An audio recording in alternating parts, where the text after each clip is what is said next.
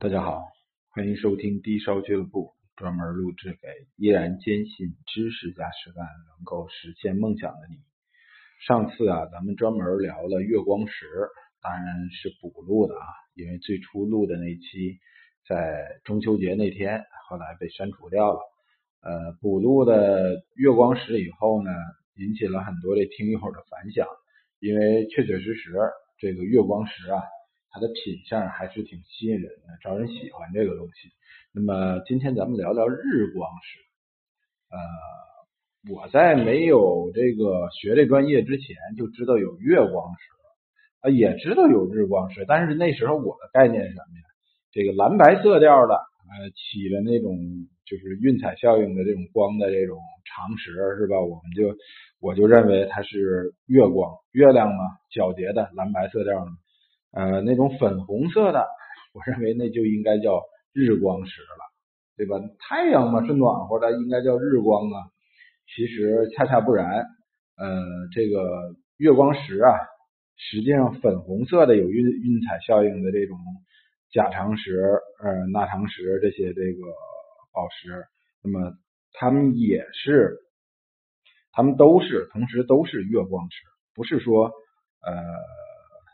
红色的就得是日光，蓝色的就是月光。你要知道啊，天河石还是蓝的呢，呃，它们都是月光石、长石类的这些宝石类的一种。而另外一种的这个所谓的日光石啊，它属于斜长石类。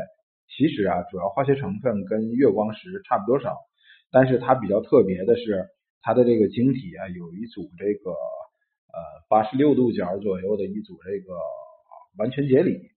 哎，这个，嗯，这个宝石啊，怎么说呢？它的真正的面对咱们普通的这个消费者吧，日光石最典型的，咱们能看见啥？能看见这个杀金效应。所谓杀金效应，什么效果呢？杀金效应就是有点像这个，奥宝、欧泊这种宝石的状态是，你看这宝石里面有闪光的小片片，哎，随着这个光线的运动和这宝石的运动，它会来回的闪，来回的晃。这个是什么概念呢？实际上是由于啊，这个日光石主要是由于它内部有一些赤铁矿啊、真铁矿这类的这个包裹体，这种金属的这种片状的包裹体，所以呢。这个金属片状包裹体，它会随着这个光线运动而反光，呃，闪出这个星星点点的光泽来，非常非常漂亮。呃，一般情况下，日光石啊，都是那种漂亮的朱红色、橘红色，呃，到那种褐红色、铁红色这种这种颜色，然后还属于那种半透明的状态，真的有点像我小时候吃的那个橘子味的水果糖啊。特别招人喜欢，这个宝石啊，咱们大家要区分几点，一种是咱们市场上现在最呃常见的那种沙金手链沙金石手链这个在呃我上高中的那个时代，我印象中啊，我好像就开始看见过，好像当时是有一个品牌是叫石头什么什么什么品牌，反正呃，然后。当时我在他那儿就看见过这种手链，哎，棕色里面遍布着纱金效果那种小亮片片、小亮点点，哎，非常漂亮，很均匀，很漂亮。但是我告诉你一个不幸的消息，这种实际上不是天然宝石，那是在呃水呃那那相当于是在玻璃里面加入了大量的铜沫子，铜的粉末啊，放在玻璃里面熔炼出来的，那是玻璃。大家要注意啊，这个不是。呃，日光石，日光石可比它贵了多了。看着实物，你也会更喜欢日光石。除此之外，还有就是之前咱们聊过的东陵石。